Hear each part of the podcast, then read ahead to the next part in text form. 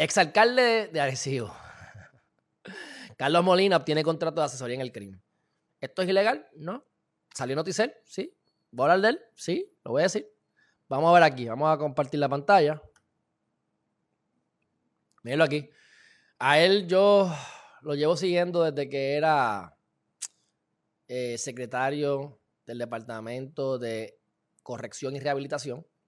El trabajo fue una mierda, realmente. Pero, oye, no le voy a echar el 100% de la culpa a él, porque lo que es corrección, lo que es educación, lo que es seguridad, o sea, de salud, es bien difícil hacer un buen trabajo, especialmente en educación y aquí también en corrección y rehabilitación, porque es un sistema corrupto y que ya está, o sea, me ponen a mí con las mejores intenciones y, y probablemente yo no puedo lograr mucho tampoco. Así que desde ese punto de vista, ¿verdad? Pero si tú no haces el trabajo antes de eso, no haces, bien no haces un buen trabajo durante tu incumbencia en esa posición, después te conviertes en alcalde y haces una mierda de trabajo también porque dejó el, dejó el municipio endeudado. Pero, déjame, perdóname, pero ¿hasta dónde? ¿Te vamos a tener compasión o vamos a tratar de ver si es que tienes que hacer mejor trabajo o, qué? No, pues mira, mi hermano, si todos los trabajos los has hecho mal, pues por algo será. Este, dicho eso, ahora él ha adquirido, míralo aquí, ha adquirido un eh, contrato con el CRIM.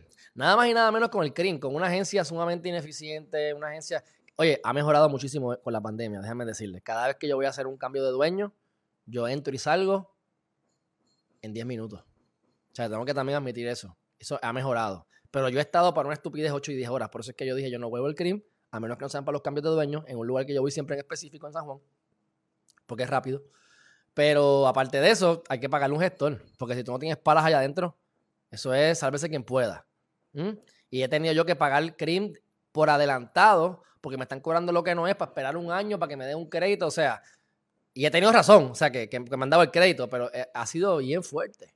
Este, con una propiedad que yo tengo, con una amiga mía. Unos apartamentos.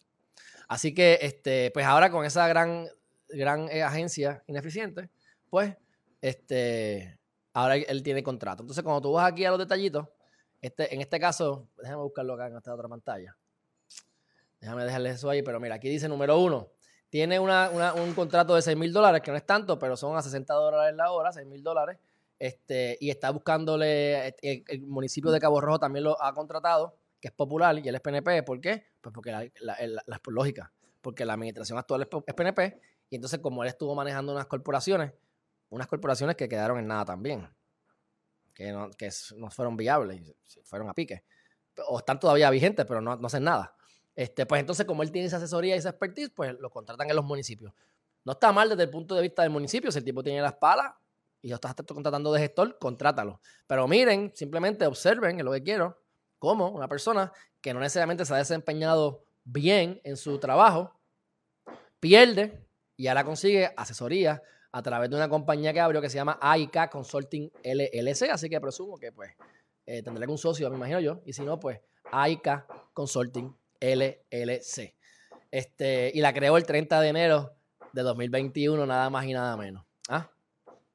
Entonces, este, pues tiene ahí para asesoría en el CRIM, tiene asesoría para el municipio de Cabo Rojo. Miren esto, el exalcalde arecibeño también logró un acuerdo con el municipio de Cabo Rojo, como le acabo de decir, el 18 de marzo por 10 mil dólares a razón de 10, 100 dólares la hora para un total de 100 horas. Y el acuerdo fue firmado por Jorge Morales, que es el alcalde actual de Cabo Rojo, y dice que pues entre esos este, servicios para los que fue contratado, pues estará asesorando al alcalde en el manejo y cooperación de las corporaciones municipales. Ave María, qué lindo, mamá, qué lindo. Mientras fue alcalde, esta es la parte que quiero que vean, es más, déjame, es que como, como, como esta página es para suscriptores, por alguna razón en, Safari no me permite ver todo, tengo que cambiarlo a Google. Así que lo tengo acá, lo voy a estar leyendo desde acá.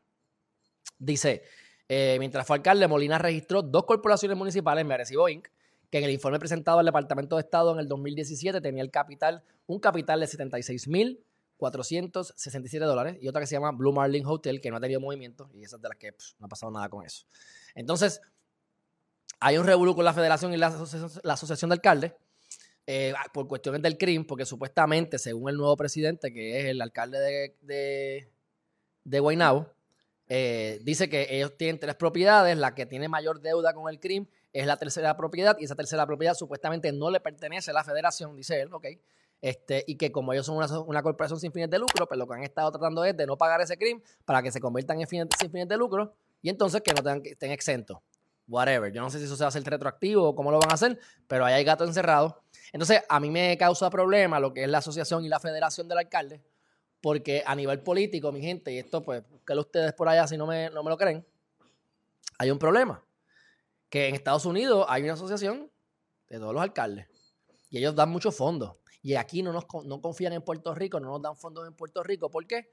Porque aquí tenemos una isla así de chiquita, con 78 municipios, y entonces tienes una asociación y una federación. La federación son los PNP, básicamente esa es la diferencia, y los, la asociación son los populares. Entonces, ¿cómo tú vas a tener dos entidades en vez de una? Pues yo sé que los populares han estado tratando de hacer en el sur este una asociación o, o una organización que sea una sola de todos los alcaldes que representen para crear mejor, para tener mayor credibilidad ante Estados Unidos y que entonces esa asociación de alcaldes en Estados Unidos pues nos puedan dar fondo y hacer diferentes cosas eh, de la mano. Mientras estemos así separados y con todas estas cuestiones políticas, pues estamos chavos y nos perdemos chavos y para cuándo, mira, tienen deuda con el crimen, etcétera, etcétera, etcétera.